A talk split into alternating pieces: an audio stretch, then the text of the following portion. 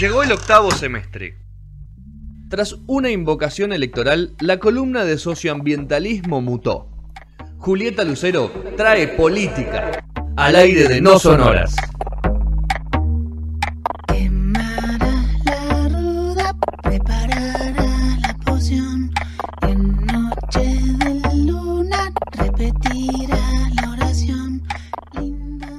Segundo bloque de No Sonoras, se subió el señor Gastón Shapiro. ¿Cómo andan? Bien, hay una sección muy linda de Gastón ahí en YouTube, recién subido un video muy lindo sobre cuando habló de SpaceX. ¿Se acuerdan de SpaceX? Uh, ya Ah, pasó. ya, pasó, ya pasó un montón, un montón. Pero- ¿Ya llegaron a Marte? Claro, esa Están, están en, pregunta. están en camino, están en camino. Así que Creo que Juli va en el próximo vuelo a Marte también. Julio va a. Marte. Basta de, de pelear. El club de las millas COVID debe tener, pero la que más. Trabajadora esencial, señores. Trabajadora trabajadora esencial. Es- Voy a sacar mi carnet de prensa, por favor. carnet de Si, prensa. si el cuidar, si se está a cuidar, no sabe, le explota el celular. Carnet de prensa de la época de José de Ser había carnet de prensa, ¿no, Juli? En la época ¿Qué esa. hay? había. ¿Cómo? ¿Todavía ¿Hay carnet de prensa todavía? Claro, ¿cómo entras a los lugares? Mandas un mail y no pasa nada. Te, dan- entrar, ya está. Tenés- Si estás a, ¿cómo se llama? Estás La internet. afiliado a la- Sí, Sí, prueba no existe, Juli. Es Te consigo un aumento con... de 12% con inflaciones de 60. Jate de joder. Es muy, es muy útil cuando uno se encuentra, por ejemplo, a la policía, este, a ciertas, así como eh, referentes o partes de instituciones del Estado eh, Sí. y afines que uno dice, prensa, muestra cosita con foto, aunque sea medio... Te da impunidad, te da cierta impunidad, sí, para hacer cierta cosas. impunidad, que- ¿no? A ella Y- le dio cierta, gran impunidad. No es lo mismo llevar preso a una persona que trabaja en cualquier lado que un- a un periodista. El titular... Además, como después vos sos rubia. No. Fíjate, No, el, el aparte, Tenemos tema no es solo ser rubia, es ser blanca. Hablemos de racismo. Porque Sí, estás para trabajar como para la Casa Blanca. ¿Viste la foto que salió hoy? no, Estás para ser interna de la Casa Blanca. ¿No, vi- ¿no vieron esa? no, no, La la foto, pasala. la foto con todos los que los internos que estaban, viste, que trabajan dos años en Casa Blanca, Sí. eh, todos los que Todo estaban el en la época Obama, en la época de Obama, que eran, bueno, de todos los colores, razas, qué sé yo, y todos los de Trump son todos Juli. Terrible. alemanes. Sí, Juli, en esto- sí, de loco. vamos a tomar el caso Vicentín. En este momento está reunido el, el mandatario con, con el CEO de Vicentín, ¿puede ser? Sí, está reunido Eh, en, ¿En la lancha Olivos, estarán o.? Ah, en el yate, hablando de quebrar la cuarentena. No, está el, el presidente Alberto Fernández en Olivos con Nardelli, que es uno de los eh, dueños de Vicentín, Sergio Nardelli. Eh, tuvieron ayer una conversación por teléfono y hoy eh, se reunieron finalmente para hablar de qué va a pasar con la empresa. Nardelli fue a presentar su plan o propuesta de alguna forma este, y supongo que Alberto le dirá las causas de o, o- o lo que piensa hacer, digamos, con la empresa, ¿no? Se, ar- se armó un revuelo lindo. Este, son de esas noticias que distorsionan un poquito y terminamos haciendo memes sobre comunismo. ¿No? Yo, Los, los hicimos antes igual, ¿no? Pero. pero qué cosa, co- qué fácil que llegamos siempre ahí a, a Pero, ¿sabes pintar quién? todo de rojo. Pero ¿sabes quiénes los que hacen ese- esas grietas, estos, estas cosas? Los periodistas. Grita no, Guerra Fría, Rodri. O sea, hablando de mundial. No, no, no, 90, pero- Tremendo. No, no, ni hablar, pero a lo que voy es que el periodismo es el que, el que, el que se pone, toma partido y que, le, y que la gente después sigue. Yo ayer estaba, o antes de ayer estaba viendo en canal en Telefe Noticias, que es increíble, de Cristina Pérez es impresionante. ¿Por qué? Más, ¿Qué pasó? más gorila no se consigue. ¿Qué dijo? No, porque es genial, porque es, es fal- hace falta que haga algo el gobierno para que ella le encuentre la vuelta y se vive peleando, entre comillas, así en su, en su léxico, digamos, con, con ¿cómo se llama? El, Rodo Barili. No, Rodo no, el, o- el otro que es externo. Se te casa. Se te casa. Con, con siete K, con, con Casa Rey. política. el Con Claro, claro, con Rey se te casa. ¿Viste? Porque ahí son Roddy, Rey, Chris. Sí, sí, te to- es uno más, son amigos. Notició de la gente. Y el Claro. tipo le decía, y, y dice, y Cristina Pérez le dice, pasa que esto no puede ser porque la expropiación es algo que es inconstitucional, que es esto, que va más allá de todo eso, que no puede ser, que es autoritarismo puro, que es una- un avallazamiento del Estado, y dice, y le sale Re- Rey, si te case del otro lado, dice, bueno, esa es la mitad de la bibliografía, porque la expropiación sí está en la Constitución, sí está esto, o sea, o sea y ese tipo de, de- posturas, o sea, ver el mismo tema de- con- del vaso medio lleno al vaso medio lleno, lo generan los periodistas, o sea, hay cosas que, o sea, bueno puede decir que algo es inconsti- inconstitucional cuando hay un artículo entero de la Constitución que habla de expropiación. Qué, ve- qué venturosa podemos decir, ¿no? Cristina Pérez, largarse hablar hace- como si tuviera fundamentos sobre un montón de cosas que evidentemente no leyó antes de salir al aire, porque no tendrá el tiempo, por lo que o porque por lo que sea, ¿no? Sí, sí, sí, pero esto Hay afirmaciones que uno no está en posición de, de El dar. otro día le decía a Bernie, así lo- hablando de nuestro querido Bernie, decía, usted ahí en Villa Azul está poniendo a todos los presos, a toda la gente presa y, y después quieren largar a todos los presos. ¿Lo viste ayer a Bernie? ¿Viste el arma de Bernie? Estaba en el GTA. Estaba en el Bernie- GTA el chabón. Y además Bernie fue el único, creo que de este gobierno, los únicos que se, que se promulgó, que dijo no quiero que salga ninguno, ¿viste? Y, y esa- esa- lo que hace siempre es estar, ¿viste? poniéndose del otro lado. Se acabó la, la onda entre provincia y capital. ¿eh? Se acabó la onda, pero hablemos primero de nación antes de hablar de provincia y capital y volvamos a Vicentín.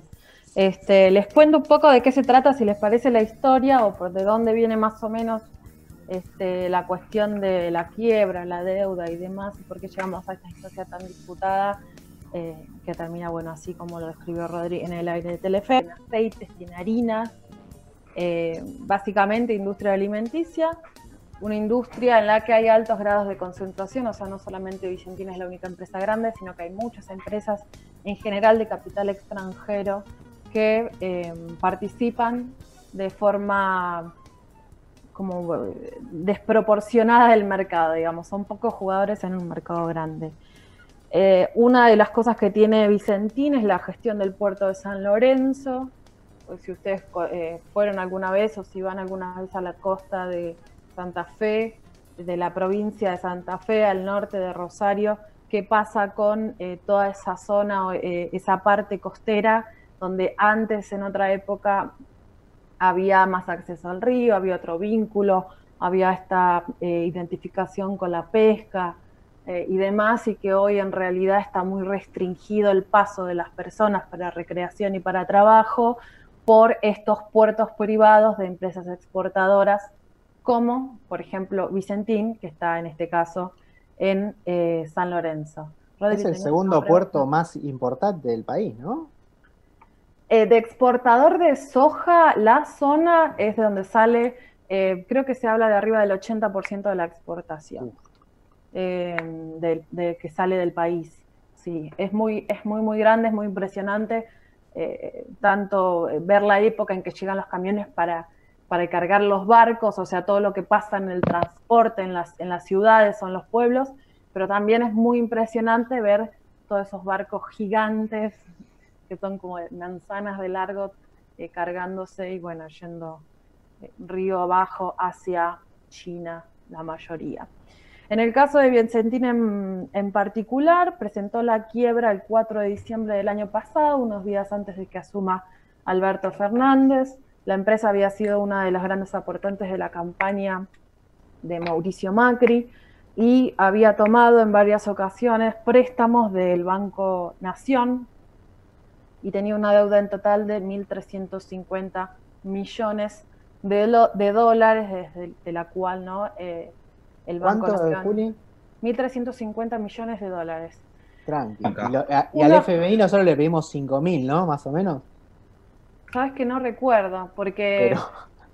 No, no, no, sinceramente no recuerdo. Fede por ahí tiene más sí. memoria. Pero por eso, o sea, una quinta parte de lo que le pedimos al FMI es, lo pidió Vicentín. Sí, Vicentín no nos pidió toda esa suma a nosotros, o sea, el Banco Nación, en representación del Estado, le dio eh, una buena parte, es uno de los principales acreedores, pero además hay 2.000 acreedores más y de distintas partes del mundo, porque Vicentín es un grupo grande, no solamente es una gran empresa, sino que son muchas empresas eh, 37 dentro bancos, Juli. grupo. Son los que 37. Dicen. 37 37 bancos diferentes, entre ellos el Banco. Nación. Claro, y después hay que pensar en los grupos financieros que no necesariamente que están constituidos, que no, No, obvio. necesariamente son bancos, ¿no? Obvio.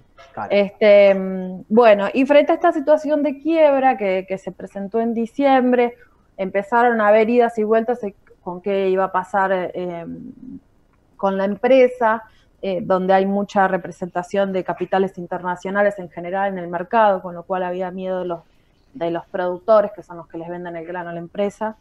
Y se veían eh, tres posturas. En principio la de la empresa, que era vender parte de su participación de su empresa más, no sé si importante, pero quizás clave en, en el negocio que tiene, que es la empresa Renova.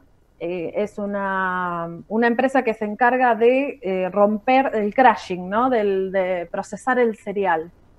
Es el, paso, previo para que después se industrialice de alguna forma. Pero bueno, esta Renova es una empresa que tiene Vicentina en sociedad con Glencore, una empresa transnacional que tiene su eh, origen en Suiza, que eh, Glencore ya tenía una buena parte de, de- Renova, pero con, a, a modo o como forma de hacerse dinero para ir pagando deudas y no quedar afuera del mercado, la misma Vicentina hace no mucho tiempo le vendió otra parte de esa empresa. O sea que hoy Renova tiene el 66, perdón, eh, Glencore tiene el 66% de Renova. Entonces, eh, una de las posturas frente a la quiebra era, bueno, Vicentín seguir, se- seguir vendiendo, digamos, partes de sus empresas para poder conseguir capital. Una segunda postura era que había empezado a circular una propuesta desde eh, la consultora TXQ de Manuel Álvarez Agís, un exfuncionario de CFK, que estaba juntando fondos, haciendo una vaquita, entre los cuales uno de los personajes que estaba involucrado era Jorge Luis Manzano, que hace rato que no escuchábamos de él, para comprar, eh, para comprar o tomar la deuda de Vicentín. ¿Qué pasó con esto? Estas dos opciones se vieron frustradas cuando el lunes eh, Alberto Fernández, el presidente, habló y contó a los medios que eh, iba a presentar un proyecto de ley o que iba a impulsar un proyecto de ley para eh, que de alguna forma el Estado argentino se haga con la empresa. Que haya este, una, una ley a través del Congreso de la Nación, por supuesto, que sea debatida, pero en principio lo que sucedió es que el martes salió un DNU de intervención, o sea, un paso previo. No es que el Estado salió a tomar las empresas que no están cumpliendo con los trabajadores o con los préstamos, sino que en particular en esta empresa es uno de los principales acreedores. Eh, y hay tres cuestiones respecto a lo que hizo Vicentín en este tiempo. No es que es una empresa exitosa que de golpe se la está queriendo quitar de manos de los dueños, sino que hay tres cosas que se le, adjudican o que se está empezando a mirar más allá de la intervención. Por un lado, el aporte, este aporte de campaña que hizo a Mauricio Macri eh, para su presidencia. ¿Qué pasa con eso? ¿Cuál es el vínculo después con el préstamo eh, del Banco Nación? Por otra parte, la cuestión del fraude, si fue efectivamente un fraude del Estado o no, porque después se presenta la quiebra. Hay muchísimos trabajadores, ¿no? ¿Qué pasa cuando una empresa quiebra? Eh, Vicentina es una empresa que tiene muchas personas trabajando, con lo cual eh, tendría un impacto realmente negativo en, una situación, en la situación de crisis en la que nos encontramos. Y por otro lado, hay muchos productores, miles de productores vinculados a la empresa, que son los productores de soja, que son los que les venden el grano a Vicentina. Entonces hay toda una cadena, eh, una, toda una cadena del negocio vinculada a esta empresa que podría llegar a caer. Y por otro lado, la fuga de capitales, que eso hablamos un poquito fuera del aire. Por supuesto que Vicentín no es una empresa que está solamente acá, sino que algunas otras empresas relacionadas al grupo están en otros países. Y la empresa que se entiende que es la que maneja a Vicentín es eh, el grupo Vicentín que está en Uruguay, no está en Argentina. Entonces, eh, según Claudio Lozano, que es el director director del Banco Nación hoy, que es uno de los que impulsa esta expropiación para que la empresa quede en manos eh, públicas, habría una habría habido una fuga de dólares, digamos, a través de este préstamo del Banco Nación para Vicentín Argentina, que eh, de Vicentín se pasó a Uruguay y en ese mismo mecanismo, ese mismo paso, se habrían hecho quizás en otras empresas también del grupo.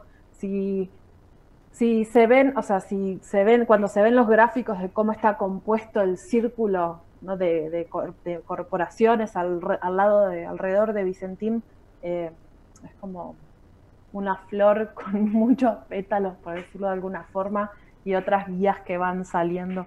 Es realmente Una estafa piramidal. Circular, ¿Estaban atrás de las piramidal. maquinitas de la, de la cara también? No se imaginan, no se imaginan. Tenemos que traer la lista y empezar a decir una por una, a ver qué pasa con eso.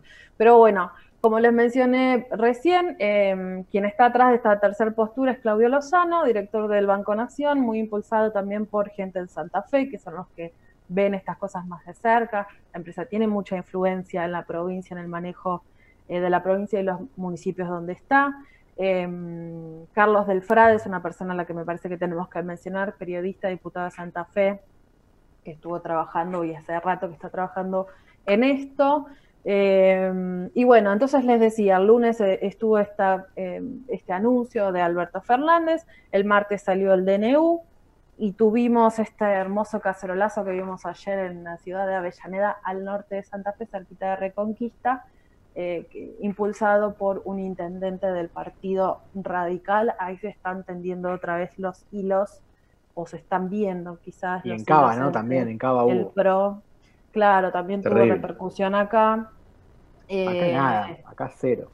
Por, la, no, por, a- mi acá casa, en, en la ciudad de Buenos Aires quiero decir, pero sí es verdad acá. por mi casa hubo resarpado, mal. Sí. Y Gente gritando, bueno, pero no, no, por- no por el caso específico de, de esta empresa en particular, sino por lo que significa estatizar, ¿viste? empezar con, con esa, no sé, lo, lo que la gente empieza a entender como que están queriendo sacarle de, de las manos una empresa, eh, el Estado que está queriendo expropiar eh, de a poco las cosas. Eh, El famoso van por esto, vienen por todo. Exactamente. Ah, sí. Para cerrar, Juli, ¿a qué hay que estar atento en los próximos días? Bueno, todavía no sabemos qué pasó de esta reunión, que de la Sí. de ahora, que está eh, reunida la cabeza de Vicentín con Alberto Fernández, a ver qué va a suceder. No se sabe todavía qué contiene ese proyecto de ley del que habló Alberto Fernández, así que va, vamos a tener que estar atentos a eso y a ver qué pasa con la causa eh, por el cese de pago a los acreedores, o sea, no solo tenemos la parte legislativa con el tema de la ley, sino por otro lado qué pasa a nivel judicial eh, con este cese de pagos, una causa que está en un juzgado en Reconquista, al lado de Avellaneda, digamos, en, en la provincia de Santa Fe, con el juez en lo civil y comercial Fabián Lorenzini, que aparece, tiene muchos vínculos con la empresa también. Entonces, ¿qué va a suceder ahí en esa situación? En la instancia judicial también es algo para tener en cuenta. ¿Qué va a pasar con el dólar? En el futuro probablemente tenga que ver de alguna forma con qué pasa con la investigación de esta empresa. O sea, si las cosas se hacen bien, si se investiga qué pasó, cómo pasó y se, se puede establecer alguna forma de patrón para investigar otras cosas, será algo muy positivo. Pero Muy no bien. sabemos.